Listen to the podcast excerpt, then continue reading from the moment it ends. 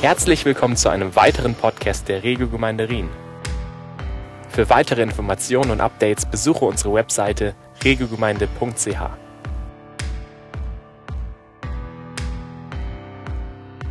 Auch in der Predigt von dem Thema von heute geht es eben um diese Größe Gottes. Das ist wahrscheinlich die Story, die die meisten über Elia kennen. Es ist der Showdown. Der Showdown, wo Gott gezeigt hat, wer wirklich Herr im Haus ist. Und ich habe bei der Vorbereitung gemerkt, dass manchmal Details, äh, Details sehr wichtig sind, dass man darauf achtet. Wir haben so eine kleine App, äh, Planning Center, wo wir dann eben die Gottesdienste so vorbereiten, die verschiedenen Teams und so weiter. Und dann stand bei dem Gottesdienst, bei der Überschrift, dem Thema von heute Folgendes. Es stand dann Folgendes. ja, Showdown am, auf dem Karmel. Showdown auf dem Karmel. Und ich habe irgendwie, irgendwas stimmte nicht. Und dann habe ich gedacht, okay, da gut, dann ist das halt so, dann nehme ich das aus Gottes Hand und bereite mich dementsprechend vor, habe mir überlegt, was kann ich da für Veranschaulichung bringen. Und das ist mir dann eingefallen. Schau. Und sehr wahrscheinlich wäre einfach die Predigt komplett anders gelaufen. Die Geschichte wäre neu geschrieben worden. Zum Glück bin ich dann nochmal korrigiert worden, habe selber gemeint, aha, in der Bibel, das ist mit R auf dem Karmel. Und so ist es dann natürlich, die nächste Slide ist die richtige Überschrift. Guckst du hier. Wohl die berühmteste Begebenheit im Leben von Elia, für die Juden ähnlich bedeutungsvoll wie die Befreiung aus Ägypten und dem Durchzug durchs Rote Meer. Es gibt heute noch, wenn man nach Israel reist, auf dem Karmel gibt es eine überlebensgroße Statue von Elia und die sieht so aus. Ich habe sie noch nicht live gesehen. Jemand schon mal live gesehen?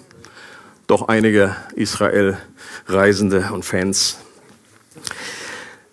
Nach Jahren der Trockenheit hatte Gott zu Elia geredet und gesagt, geh und zeige dich Ahab, denn ich will wieder Regen geben. Und dann heißt es so unscheinbar im Text, wir lesen so einfach, da ging Elia hin. Und das liest sich so locker. Aber wir dürfen nicht vergessen, dass Elia der Staatsfeind Nummer eins war. Ahab hatte in Israel und den angrenzenden Ländern jeden Stein umgedreht, um ihn zu suchen und umzubringen. Und das war so, als wenn Dietrich Bonhoeffer sich freiwillig mit Adolf zum Kaffee trifft, nachdem er schon irgendwie äh, äh, gesucht wurde und, und ein Haftbefehl ausgestellt wurde. Aber Elia gehorchte und er ging hin. Und wir alle lieben Heldengeschichten und wir wollen das eigentlich auch erleben, vergessen dabei aber oft, welches Risiko manchmal damit verbunden ist, was Gott eigentlich manchmal verlangt von Menschen. Der sollte da einfach zu seinem Erzfeind gehen, der ihn ständig killen wollte und einfach sagen, hey, so sieht's aus, jetzt treffen wir uns mal wieder. Und dieses Risiko merke ich, will ich manchmal nicht eingehen oder habe Angst, scheue davor zurück. Ich glaube, eine Lektion aus dem Leben von Elia ist, dass wir das Übernatürliche in unserem Leben vor allem dann erleben, wenn wir so leben, dass wir es auch wirklich brauchen. Okay? Wenn wir einfach in unserer Sicherheit, in unserem Wohlfühlbereich sind, dann wird Gott uns nicht super viele übernatürliche Kräfte und Geistesgaben anvertrauen, weil wir sie gar nicht, äh, wenn du irgendwie nur die Gaben, Gaben der Heilung sammelst, aber du betest nie für jemanden, dann, dann, dann wird das wahrscheinlich auch nicht so wahnsinnig dicke werden. Geistesgaben sind Werkzeuge und keine Spielzeuge. Und Werkzeuge gehören eingesetzt. Und wenn man damit nichts baut, dann äh, wird Gott dir nicht den ganzen äh, Koffer voller Werkzeuge zur Verfügung stellen. Und dann lesen wir in 1. Könige 18, Vers 17. Ahab begrüßte den Propheten mit den Worten, so, da ist er ja, der Unruhestifter Israels. Elia widersprach, nicht ich bin an dem Unheil schuld, sondern du und deine Familie. Ihr macht euch nichts mehr aus dem Geboten des Herrn. Du, Ahab, verehrst lieber den Götzen Baal und seine Statuen als den Herrn. Elia hat hier von Ahab einen Spitznamen erhalten. Das ist im Hebräischen ein Wort. Das wird manchmal so übersetzt, der da einfach Unheil stiftet in Israel. Nein, nein, es ist ein Wort. Es ist Unruhestifter, auf Englisch Troublemaker. Du bist also der Troublemaker. Aus dem Mund der Feinde Gottes ist das ein Ritterschlag. Okay, ist eine Ehre, wenn wir so genannt werden. Dass die Mächte der Finsternis der Überzeugung sind, dass unsere Leben Trouble für sie bedeuten, sollte eigentlich ein erstrebenswertes Ziel unseres Lebens sein. In Apostelgeschichte 19 reden dämonische Mächte aus einem dämonisierten Mann, der von jüdischen Beschwörern erfolgreich, erfolglos bebetet wurde. Und die Dämonen sagen dann, Jesus kennen wir, Paulus kennen wir, aber wer seid ihr? Und dann ging das furchtbar nach hinten los.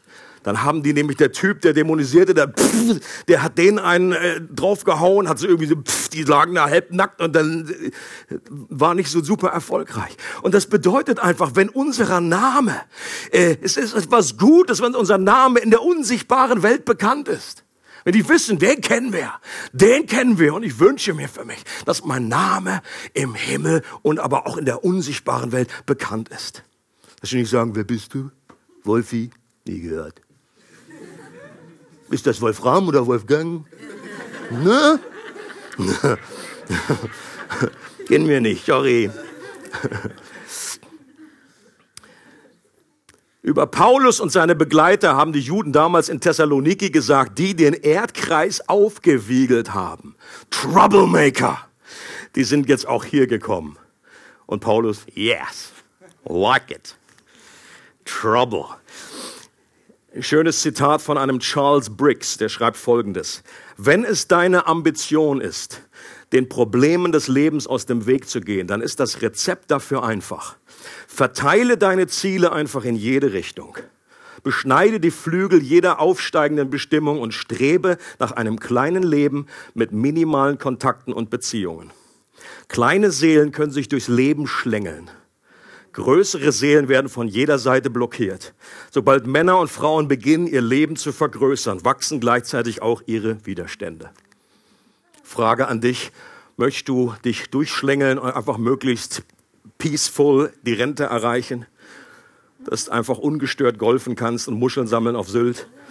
Oder möchtest du, dass dein Leben einen Eindruck hinterlässt. Und das wird aber bedeuten, wir bekommen Widerstand. Widerstand. Ich merke, ich muss hier aus dem Dings gehen. Ja. Was kommt das mit den Fotos? Ihr könnt es hinterher auch gerne runterladen. Dann. Klassisch ist ja auch, dass Ahab in seiner Bosheit so verblendet ist, dass er Elia beschuldigt, dass er für das ganze Schlamassel und den ganze, die ganze Trockenheit äh, äh verantwortlich ist. Und ich glaube, das ist heute bei uns nicht anders. Wir alle haben die Tendenz, die Schuld immer beim anderen zu suchen. Das ist jedenfalls das, was ich merke bei mir. Ähm, und, und du hast, meine Eltern sind schuld, mein Lehrer ist schuld, die Regierung ist schuld, mein Ehepartner ist schuld, ne Schatzi. Der Pastor ist schuld, ne Wolfi. Gott ist schuld, alle sind schuld, nur nicht ich. Also wir verteilen das wunderbar und merken in unserer Blindheit oftmals. Ich glaube, das ist die typische Verhalten unserer gefallenen, verdrehten Natur. Dass wir ständig, äh, jedes Mal, wenn die Polizei, ich glaube, die kann ein Lied davon singen. Wenn die Polizisten, ich sehe manchmal so eine, so eine Doku dann, die werden dann gestoppt, dass sie zu schnell gefahren sind, haben das alles noch auf Video aufgenommen. Du siehst genau, wie die auffahren und dass der dann bei 300 da durch für so eine 50er-Zone fährt. Und dann sagen die, also wissen Sie, ich sehe das jetzt nicht ein. Nee, das war nicht zu schnell. Das war nicht das eng aufgefahren. Da bin ich nicht schuld. Und also unglaubliche Storys, die da immer kommen. Aber Elia gibt sofort Kontra. Ich habe nur gebetet und Gottes Willen freigesetzt. Doch verantwortlich für dieses Gericht bist du, Ahab. Und dein Vater, deine Familie, weil ihr Gott nicht gehorcht und anderen Götzen nachlauft. Und dann geht es weiter. Wir lesen also doch einiges an Text heute, weil es ein längerer Abschnitt ist. Stay with me. Verse 19 bis 20. Aber jetzt fordere ich dich auf, sagt Elia zu ihm. Schick die 450 Propheten Baals alle zu mir auf den Berg Karmel. Auch die 400 Propheten der Aschera, die von Königin Isabel versorgt werden, sollen kommen. Sende Boten ins Land und lass alle Israeliten zu einer Volksversammlung auf den Karmel rufen. Da befahl Ahab den Israeliten und allen Propheten auf den Karmel zu kommen. Kleines Bild nochmal, damit wir ungefähr wissen, wo das verortet war. Also Mount Carmel, das Kamel, das liegt also hier. Okay, beim Mittelmeer. Und dorthin sollte diese ganze Volksversammlung kommen. Elia hatte eine übernatürliche Kühnheit. Das kommt einfach zu, zum Vorschein, wenn man diesen Text liest. Der hat einfach Befehle gegeben. Das war immerhin der König und dazu einer vom Schlag eines Kim Jong-un. Der nur ein Zeichen geben musste. Der musste nur so mal äh, irgendwie komisch zwinkern. Und Elia wäre perdu gewesen. Was? Was ist jetzt los? Doch, aber hierfür war Elia von Gott am Krit und am Zapat ausgebildet worden. Und ich gehe davon aus, dass Ahab durch die dreieinhalb Jahre Trockenheit von Gott weichgekocht wurde. Der hat jetzt einfach gesagt, okay, ich habe ich hab keine Power gegen diesen Mann. Und dann, dann mache ich das nur einfach, was, was der sagt. Und gleichzeitig ist aber auch wichtig festzuhalten, dass dieser Heldenmut nicht die natürliche Veranlagung Elias war, wie wir nach dem Showdown am Karmel dann erkennen können, als Elia vor lauter Angst um sein Leben rennt. Er ist, Elia war ein Mensch wie wir, das müssen wir immer wieder betonen, das sagt Jakobus. Er ein Mensch wie wir, ansonsten sind wir raus aus der Nummer, dann ist er kein Vorbild für uns, dann ist er irgendwie ein Superman. Aber nein, er war ganz normaler Mensch und das heißt für uns, wir können auch mit übernatürlicher Kühnheit und einem Mut ausgerüstet werden in der jeweiligen Situation, dass wir auch dastehen können und sagen, so stehe ich hier, ich kann nicht anders, wie ein Martin Luther damals vor 500 years. Vorausgesetzt natürlich, es ist im Auftrag Gottes. Gott hatte ja geredet. Also ich glaube, es ist, wäre keine schlaue Idee, wenn jetzt einfach jemand nach Nordkorea fährt und sagt, also dem, dem will ich einfach mal sagen, wie ich das finde. So, das will ja Gott bestimmt. Und dann sage ich ihm einfach so, wie ich, wie ich das denke und wie er so rüberkommt in den Medien. Keine gute Idee. Wir brauchen, es gibt einen Unterschied zwischen Glauben, der auf dem Wort Gottes, auf seinem Auftrag beruht und einfach einer Anmaßung. Es gibt da die berühmten Stories, dass Leute sich raus haben fahren lassen, sagt dem Motto, ich will auf dem Wasser gehen, bitte nehmt alle Rettungsboote weg und dann, dann waren sie ganz schnell beim Herrn. Ganz schnell beim Herrn. Es geht weiter, Vers 21. Als alle versammelt waren, trat Elia vor die Menge und rief, wie lange noch wollt ihr auf zwei Hochzeiten tanzen? Wenn der Herr der wahre Gott ist, dann gehorcht ihm allein. Ist es aber Baal, dann dient nur ihm. Dieses Wort, als alle versammelt waren, was für ein einschüchterndes Szenario muss das gewesen sein? auf menschlicher Ebene für Elia. Stellt euch das vor, diesen Berg, und stellt euch vor, da waren eben die 850 Propheten, und dann einfach ganz Israel. Man weiß nicht genau, ob das jetzt wirklich ganz Israel, aber das waren sicherlich Hunderte, das waren ziemlich viele Vertreter äh, aus dem Land. Das war eine Riesenversammlung. Für mich erinnert das so ein bisschen an eine Schlachtszene aus Herr der Ringe. Die 850 Baals und Asherah-Propheten waren die Orks. Ich hatte noch überlegt, ob ich ein Bild mache, aber dann dachte ich, nee, vielleicht sind Kinder im Raum. 850 Orks, dann Saruman, der Oberzauberer, gespielt von König Ahab. Und fehlen darf natürlich nicht seine Furie von Frau Isabel. Die wird zwar nicht erwähnt, aber die hat sich das mit Sicherheit nicht nehmen lassen. Die war da logisch, war die dabei. Und ganz Israel sollte sich am Karmel versammeln. Das war ein Riesen-Event. Das hat Tage gedauert, bis die da überhaupt alle zusammengekommen sind. Wir lesen das so flott durch. Die mussten erstmal die Boten äh, in ganz Israel geschickt werden und dann versammeln die sich alle bei diesem großen Showdown. Und stellt euch vor, wie die Szene aus menschlicher Sicht ausgesehen hat. Elia gegen den Rest der Welt. Da steht ein Mann gegen alle. So ziemlich alle werden Elia gehasst haben. Der König und seine Frau und die Propheten sowieso und auch für das Volk Israel war Elia immerhin der Grund, warum sie seit dreieinhalb Jahren mitten in einer Naturkatastrophe lebten, die Elia ja verursacht hat und die er auch beenden könnte, ihrer Überzeugung nach, jederzeit. Da wird keiner gewesen sein, der nicht Familienangehörige aus dem Volk, sein Vieh und seine Ernte verloren hat. Eine Trockenheit über dreieinhalb Jahre. Das hat, da sind Menschen gestorben, weil sie verdurstet sind, verhungert sind. Und deshalb müssen die negativen, hasserfüllten Schwingungen überwältigend gewesen sein. Um das zu spüren, musste Elia nicht hochsensibel sein. Das ist für jeden klar geworden, okay? Diese Grundschwingung, die hätte jeder gespürt. Es kann manchmal sehr einsam sein, Gott zu folgen und ihm zu gehorchen kann es heute übrigens auch, wenn wir für unsere Werte und biblischen Normen einstehen. Okay, alle Schüler, alle Studenten, geh mal einfach in die Klasse und sag einfach, du glaubst, dass es von Gott her richtig ist, dass du mit der ausgelebten Sexualität wartest bis zur Ehe und dass Sex in den geschützten Rahmen einer Ehe hineingehört. Da kannst du mal sehen, wie Stimmung in der Hütte. Bist du auch, stehst du wie Elia, wie einer, ein Alien gegen viele scheinbar Normale. Du denkst so, aus welchem, aus welchem Loch bist du gekrochen? Oder wenn wir behaupten, wir äh, glauben nicht, dass die Ehe für alle in dieser Form durchgesetzt werden sollte, wie das in Deutschland gerade entschieden worden ist. Aber Elia war nicht allein. Ich glaube, in der unsichtbaren Welt war der Berg mindestens so voll mit Engeln und Gottes Gegenwart wie später bei Elisa. Ihr kennt die Story von Elisa, wo dann er betet und dann geht ihm die Augen auf dem, von, dem, von dem Knecht und dann sieht er, wie der ganze, äh, dieses ganze Tal vollgestellt ist mit, mit Engeln, mit, mit feurigen Wagen äh, und so ähnlich wird es da gewesen sein. Wenn wir auf Gottes Seite sind, Egal, ob wir alleine stehen, ist es immer besser, auch wenn wir alleine da sind, gegen Tausende, Millionen von Menschen. Interessant ist ja auch, dass Elia die Baals Propheten erstmal ignoriert, sich nur an das Volk Israel wendet, deren Herz will er erreichen, das ist sein Auftrag.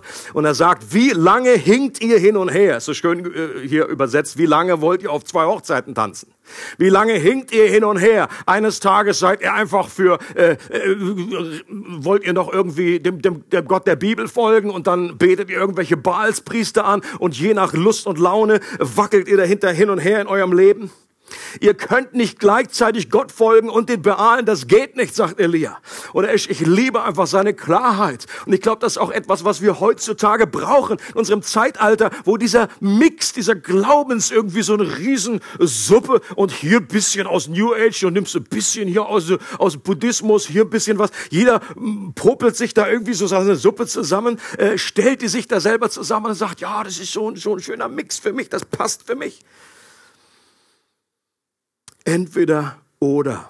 Eine klare Positionierung. Wenn Baal Gott ist, dann folgt ihm nach. Er sagt, hört auf mit diesem Vermischung, dann, dann, dann werdet wenigstens konsequent und folgt Baal nach, sagt Elia.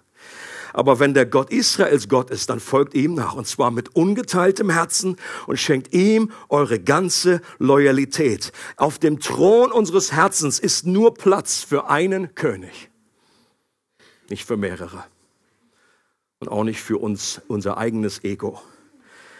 Jesus hat gesagt, ihr könnt nicht Gott dienen und dem Mammon. Mammon war ein, ein, ein Begriff, der diesen Götzen des Materialismus.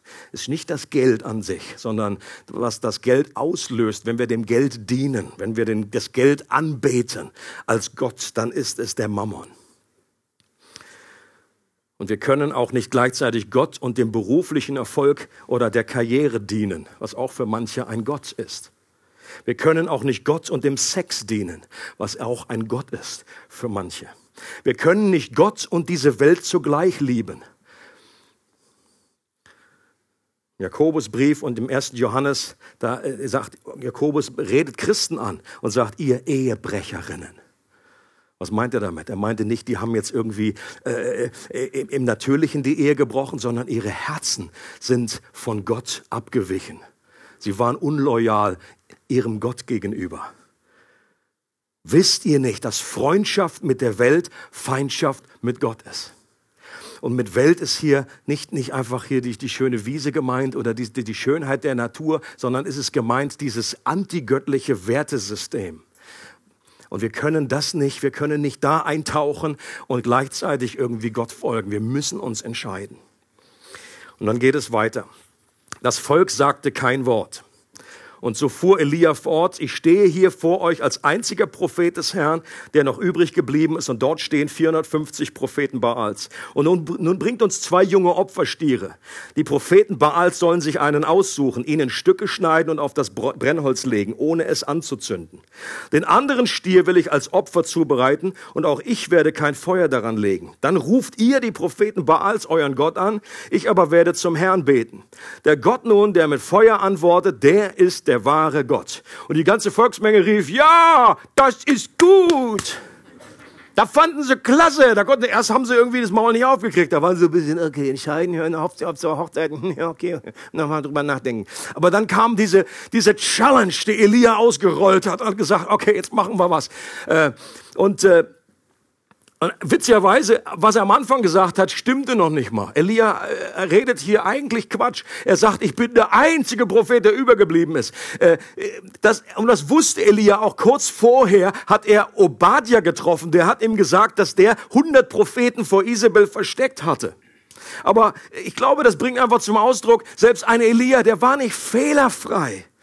Und trotzdem benutzte den Gott, äh, benutzte Gott ihn. Wie, wie gut ist das für mich? Zu wissen, auch das war kein Überflieger. Auch Elia, der hat einfach manchmal, äh, lebt er so ein bisschen an einer über, überzogenen Selbstwahrnehmung oder so ein bisschen äh, minderwert oder irgendwie so eine, Opfer, eine Opferrolle. Ich bin der Einzige, der übergeblieben ist, der Einzige. Und später sagt äh, Gott zu ihm, ja, nur 7000 äh, glauben auch an mich. Ach so, ja, kann ja keiner ahnen. Ach so, dann sind 7001. Und dann kommt es zur ultimativen Challenge, die sehr wahrscheinlich Gottes Idee war. Denn später betet Elia, dass er nur das tut, was Gott ihm aufgetragen hat. Baal war nicht nur für die Ernte zuständig, sondern auch für das Wetter, für Donner und für Blitze. Und deshalb war Feuer eigentlich seine Spezialität. Und deshalb fand es das Volk auch super, dass es jetzt einen Wettstreit um Feuer geben wird, obwohl alle Beteiligten am Beginn bestimmt davon ausgehen, dass es darum geht, wer Regen geben kann. Leute, nach einer Trockenheit, dreieinhalb Jahre, dann, da ruft alle zusammen. Du denkst doch nicht, ja, er wird Feuer geben. Hallo, was wir brauchen ist Regen. Nicht Feuer. Feuer haben wir sowieso schon. Überall alles trocken. Putz. Aber Gott hat andere Pläne gehabt. Die geistliche Lektion vielleicht daraus ist folgende, dass bevor der Regen der in der Bibel oftmals für Erweckung, für Wiederherstellung, für Erfrischung steht. Bevor dieser Regen kommt, muss zuerst das Feuer des Gerichts und der Reinigung kommen. Und ich glaube, das ist auch in unserem Leben oftmals so, dass Gott, wenn, wenn man in der Kirchengeschichte guckt, wie Zeiten waren, wo Erweckung kam, da ging oftmals eine Gebetsbewegung, eine Buße, eine Wiederherstellungsbewegung, dass Gott äh, Sünde, dass Menschen Sünde wieder beim Namen genannt haben, dass Sünde bekannt wurde, dass sich abgewandt wurde von den falschen Götzen und dass Gott das tut, dass dieses, diese reinigende Feuer kam und dann kam der Regen.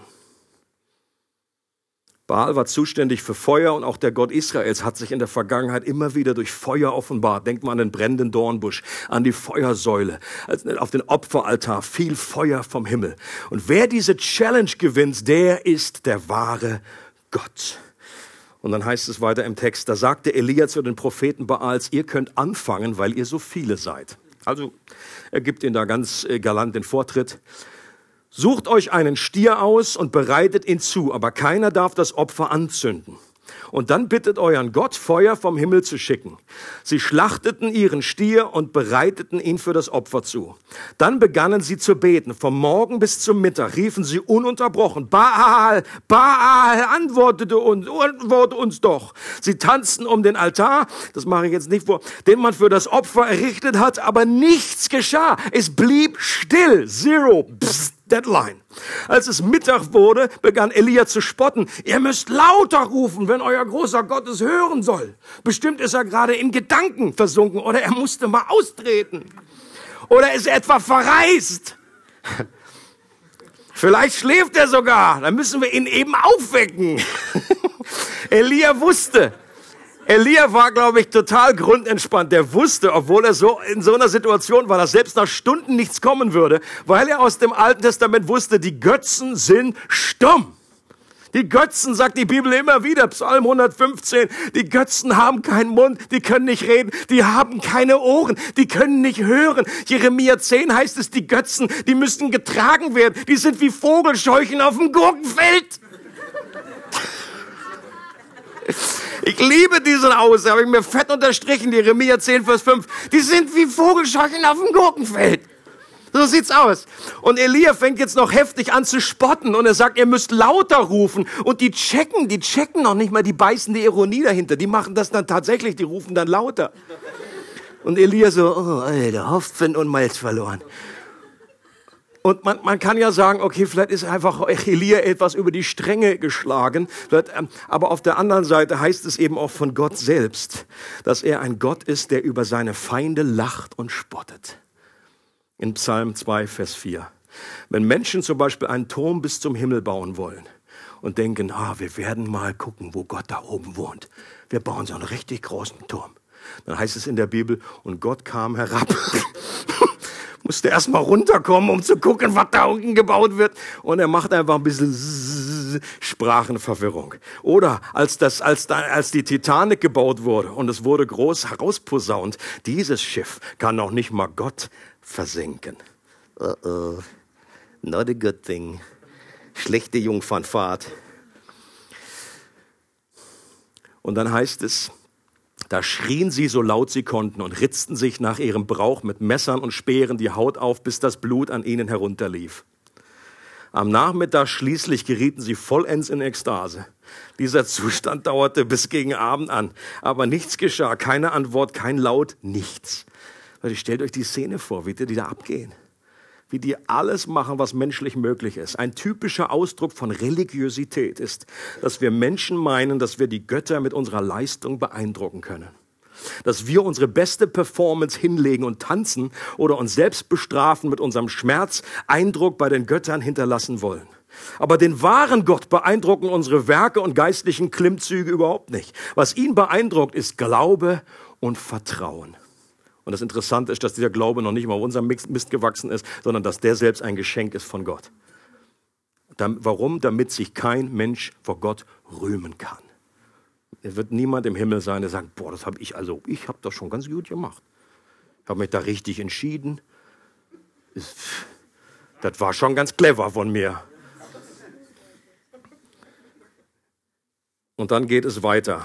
Es kommt etwas noch der letzte längere Abschnitt. Endlich forderte Elia das Volk auf. Komm jetzt zu mir, kommt jetzt zu mir herüber. Sie versammelten sich um ihn und er baute vor aller Augen den Altar des Herrn wieder auf, den man niedergerissen hatte.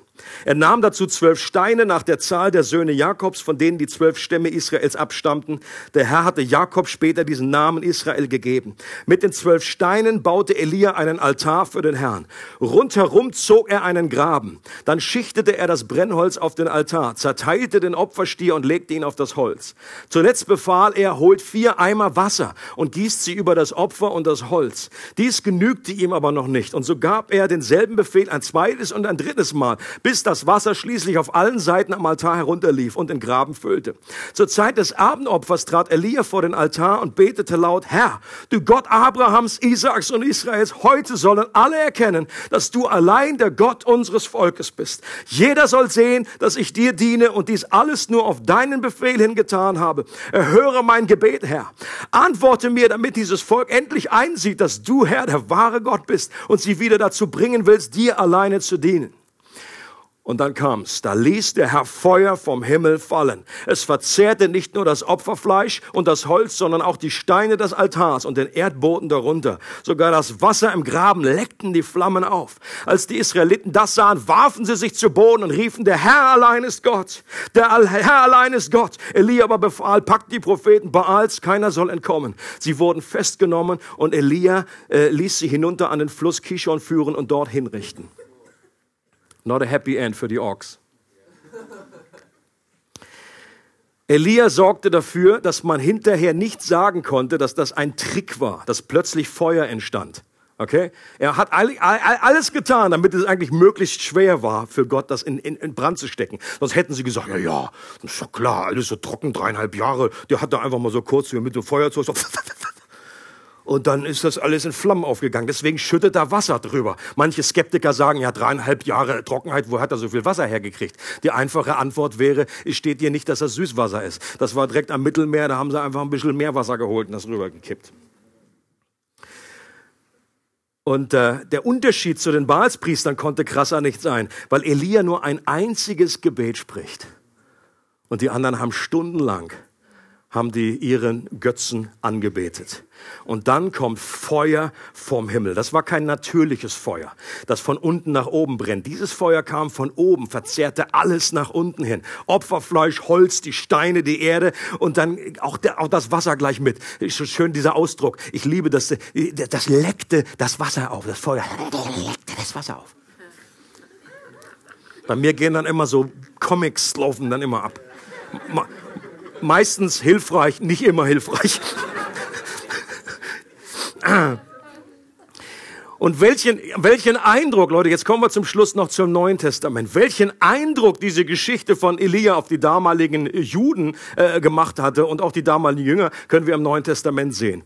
Äh, äh Jesus und die Jünger ziehen durch eine Stadt Samarias und dürfen dort, äh, weil er in Richtung Jerusalem zieht und dürfen dort, die wollen ihn nicht aufnehmen.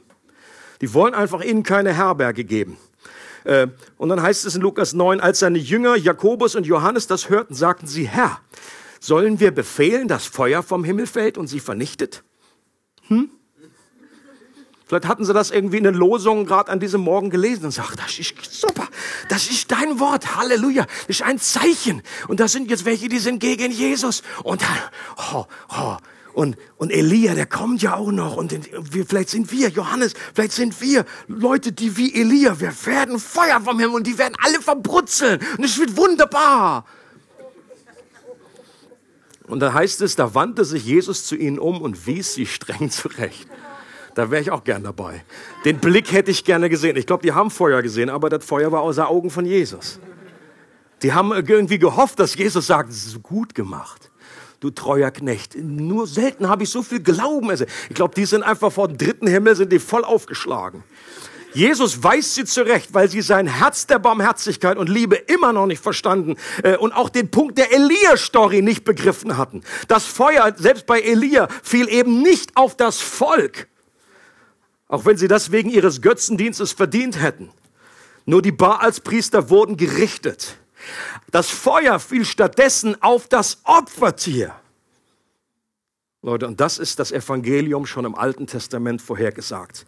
Nur drei Kapitel weiter in Lukas lesen wir in Lukas 12 und ich gehe davon aus, dass Jesus hier auf diese Begebenheit auch eingeht von dem Feuer, was sie da fallen lassen wollten. Und Jesus sagt, ich bin gekommen, um auf der Erde ein Feuer anzuzünden. Und die, die Jünger wieder, ja, Feuer, Feuer, Feuer. Und Jesus sagt, hold, hold, ich bin noch nicht fertig. Und ich wünschte, es würde schon brennen. Und die Jünger, ja, ja, ja, ja, ja auch. Und dann sagt er, aber etwas fehlt noch, es muss noch etwas geschehen. Vor mir steht eine Taufe, mit der ich noch getauft werden muss. Und die Jünger, du bist ja schon getauft. Und Jesus meinte eine andere Taufe, das, was wir auch heute bezeichnen als eine Feuertaufe. Und wie schwer ist mir das Herz, bis sie vollzogen ist. Was Jesus hier andeutet und die Jünger erst nach der Auferstehung richtig verstehen konnten, war das der Grund, warum Gott das Feuer nicht auf Menschen fallen lässt, auch wenn sie es verdient hätten, der ist, dass Jesus gekommen ist, damit das Feuer auf ihn fällt. Und er wurde getauft mit einer Feuertaufe. Er selbst legt sich als Opfer auf den Altar, als er freiwillig am, ans Kreuz ging. Und er sagt, Gottes Feuer wird mich verzehren, damit ihr verschont bleibt. Und diese Tat wird in eurem Leben eine andere Art von Feuer entzünden. Ein Feuer der Leidenschaft für Gott und für andere Menschen. Das wird zu einem Flächenbrand auf der ganzen Erde führen. Und dieses Feuer kam am ersten Pfingsttag auf die Jünger. Damals sichtbar, heute meistens unsichtbar, aber genauso real. Und die Jünger, ach so, ja natürlich, diese Art von Feuer. Nee, ist klar. Okay, danke, das ist auch viel besser. Das ist ja gar nicht so mit Zerstörung und das ist Liebe. Jetzt haben wir es verstanden. Danke, Jesus. Dieser Showdown auf dem Karmel ist also einerseits eine Parallele zu dem Showdown auf einem anderen Berg namens Golgatha. Und trotzdem könnte die Art und Weise dieses Showdowns unterschiedlicher nicht sein. Auf dem Karmel war es eine rohe Demonstration der Kraft Gottes. Das macht Gott ab und zu wo seine Kraft hervortritt. Power Encounter. Gott offenbart seinen mächtigen Arm. Er zeigt für alle sichtbar seine Löwennatur und brüllt. Und ich glaube, das macht er auch durch die Geschichte, hat er immer wieder auch bewiesen und macht er. Und das hat aber auch einen, hatte einen gewissen Effekt damals. Die Menschen haben sofort ausgerufen, oh Gott, du bist der Herr, du bist der Herr, du bist der Allergrößte. Das Problem ist, dass dieser Effekt oftmals nicht lange angehalten hat. Du musst oft nicht, nicht viel weiterlesen, selbst Saul, äh, als er auf David, und David hat ihn verschont, hat gesagt, ah David, du bist, du bist mein Lieblingsfreund und du hast den richtigen Gott und ich liege falsch und so weiter. Fünf Minuten später will er ihn schon wieder killen.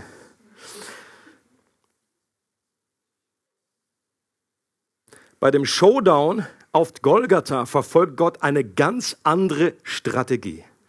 Jesus gewinnt hier über die Mächte der Finsternis nicht durch eine Demonstration der Stärke, sondern eine Demonstration der Schwäche. Okay? Nicht durch seine Löwen, sondern durch seine Lammnatur. Ein Mensch bei lebendigem Leib an ein Kreuz genagelt, das war der ultimative Ausdruck menschlicher Schwachheit und menschlichem Versagen. Doch gerade dadurch hat Gott triumphiert. Paulus sagt in 1. Korinther 1, das Schwache der Welt hat Gott auserwählt, damit er das Starke zu Schanden mache. Und das Kreuz war damals absolut nicht verstehbar. Das können wir uns heute nicht vorstellen mit unseren Kreuzkettchen hier und wo wir denken, ja, das ist eine positive Bedeutung. Kreuz war damals einfach der Inbegriff von etwas, von etwas Scheußlichem, von dem Entwürdigsten, was es gibt. Und es war eine absolute, ein Anstoß für die Juden. Das ultimative Oxymeron, wie ein, ein Messias, der am Kreuz hängt, das passt überhaupt nicht zusammen. Das war die Quadratur des Kreises. Und für die Griechen in ihrer Weisheit war es der Inbegriff der Torheit. Gott, dass Gott so etwas macht, so einen Schwächebeweis. Aber Gott, Gottes Weisheit und Gottes Schwachheit ist viel stärker als die menschliche Stärke. Und dieses Gewinne, diese gewinnende Offenbarung seiner Liebe und Verletzlichkeit erobert unsere Herzen viel dauerhafter. Dieses Feuer breitet sich seit 2000 Jahren unaufhörlich aus. Und ich glaube, deswegen tut das Gott, weil er uns liebevoll um uns buhlt und uns mit Banden der Liebe zieht. Eine große Demonstration der Macht kann gut sein in bestimmten Situationen. Das hat Jesus auch getan, hat Wunder und Zeichen getan. Aber oft, es ist eben keine Garantie, dass unsere Herzen wirklich umkehren. Was Jesus am Kreuz getan hat, diese, die Mächte besiegt durch seine Schwachheit, indem er sich identifiziert hat, das hat eine viel größere Dauerwirkung. Die atemberaubende Botschaft der Bibel ist, dass Gott entschieden hat, seine Herrschaft nicht durch seine Allmacht und Kraft auszubreiten und Menschen zu unterwerfen, sondern er hat sich entschieden, das auf eine Art und Weise zu tun, auf die niemand von uns in einer Million Jahre gekommen wäre. Gott hat die radikale Taktik gewählt, sich selbst zu opfern und dadurch seine Herrschaft auszubreiten. Er ist kein Despot, sondern ein demütiger König. Er ist der Leiter, dem wir vertrauen können. Das Kreuz war eine Leiterschaftsdemonstration. Und wenn Gott uns heute einlädt und sagt, folge mir nach, glaube an mich, dann können wir ihm vertrauen, weil er sich hat kreuzigen lassen für uns und unsere Schuld auf sich genommen hat und das Feuer an unserer Stelle äh, auf sich gezogen hat. Ich schließe ab mit einem Zitat von John Stott öfter mal schon gebra äh, gebracht äh, in, in Preaches, auch an dieser Stelle wieder. Er sagt, das Kreuz ist das lodernde Feuer, an dem die Flamme unserer Liebe entzündet wird. Doch wir müssen nah genug herankommen, damit seine Funken auf uns fallen. Und das wünsche ich mir für mein Leben, das wünsche ich mir für dein Leben, dass du diese immer wieder neu entzündet wirst von diesem Feuer der Leidenschaft und der Liebe. Das ist das Kostbarste, was wir haben, Leute. Dass Gott uns entzündet dass wir das, auf das Kreuz schauen, dass wir das Kreuz in dem inneren Auge haben. Deswegen sagt Paulus, ich habe mir vorgenommen, nichts anderes unter euch zu wissen als Christus und ihn als gekreuzigt. Ich habe euch Christus als gekreuzigt vor Augen gemalt. Das war das innere Bild, mit, das, mit dem die montags morgen aufstehen sollten und dann irgendwie die Woche durch äh, unterwegs sein sollen. Christus und ihn als gekreuzigt. Und eine geniale Möglichkeit, die Gott uns selber gegeben hat, äh, äh, sich der lodernden, äh, dieser Flamme des Kreuzes und der Liebe Gottes zu nähern, ist das Abendmahl. Das ist eine ganz praktische Anschauung, ein ganz praktisches Symbol, etwas, was wir, was wir mit unseren Sinnen wahrnehmen können, wo wir etwas sehen können, wo wir etwas schmecken können, wo wir etwas spüren können, wo wir etwas in uns aufnehmen können. Und deswegen wollen wir das gleich zusammen feiern und uns darf neu anstecken lassen von diesem Funken, die vom Kreuz herabkommen. Ähm, es gibt äh, drei verschiedene Blickrichtungen, mit denen man in einem Abendmahl äh, unterwegs sein kann. Eine ist der Blick zurück. Das ist ein Erinnerungsmahl. Ich blicke zurück auf meine Befreiung. Das ist der Ort, wo Gott mich befreit hat, wo er an meiner Stelle gestorben ist und wo er mich freigesetzt hat. Äh, das ist, und dass ich jetzt keine, keine Verdammnis mehr gibt für mich. Ich blicke voraus in die Zukunft und äh, sehe, dass diese Gemeinschaft, die ich jetzt mit Gott habe, diese Tischgemeinschaft, ein Bild für die innigste Gemeinschaft, die es gibt, in in der Bibel, dass das nur das, das Vorspiel ist von etwas, was wir in der Ewigkeit genießen werden, an dem Hochzeitstisch des Lammes. Und wir blicken um uns. Wenn Menschen um uns stehen, dann danken wir Gott für die Einheit, die das Abendmahl bewirkt, dass wir alle zu einem Leib gehören, dass wir alle von einem Brot essen. Und, und ich möchte euch herzlich einladen, dass wir das zusammen feiern mit einem neuen Bewusstsein. Gott danken für seine Liebe und dass wir dann auch im Anschluss füreinander beten, dass dieses, was wir auch vorhin gehört haben in diesen Worten, der, äh, den Eindrücken, die kamen, dass wir uns neu äh, die, den Segen Gottes zusprechen, dass wir füreinander beten, dass wir den Heiligen Geist neu in dieser Fülle erleben, dass, dass, dass Dinge auch körperliche Heilung passiert. Lass uns erwarten, dass Gottes geheimnisvolle Gegenwart besonders in dieser Zeit des Abendmahls jetzt da ist. Wir hoffen, du hattest viel Freude beim Zuhören. Für weitere Informationen und Updates besuche unsere Webseite regelgemeinde.ch.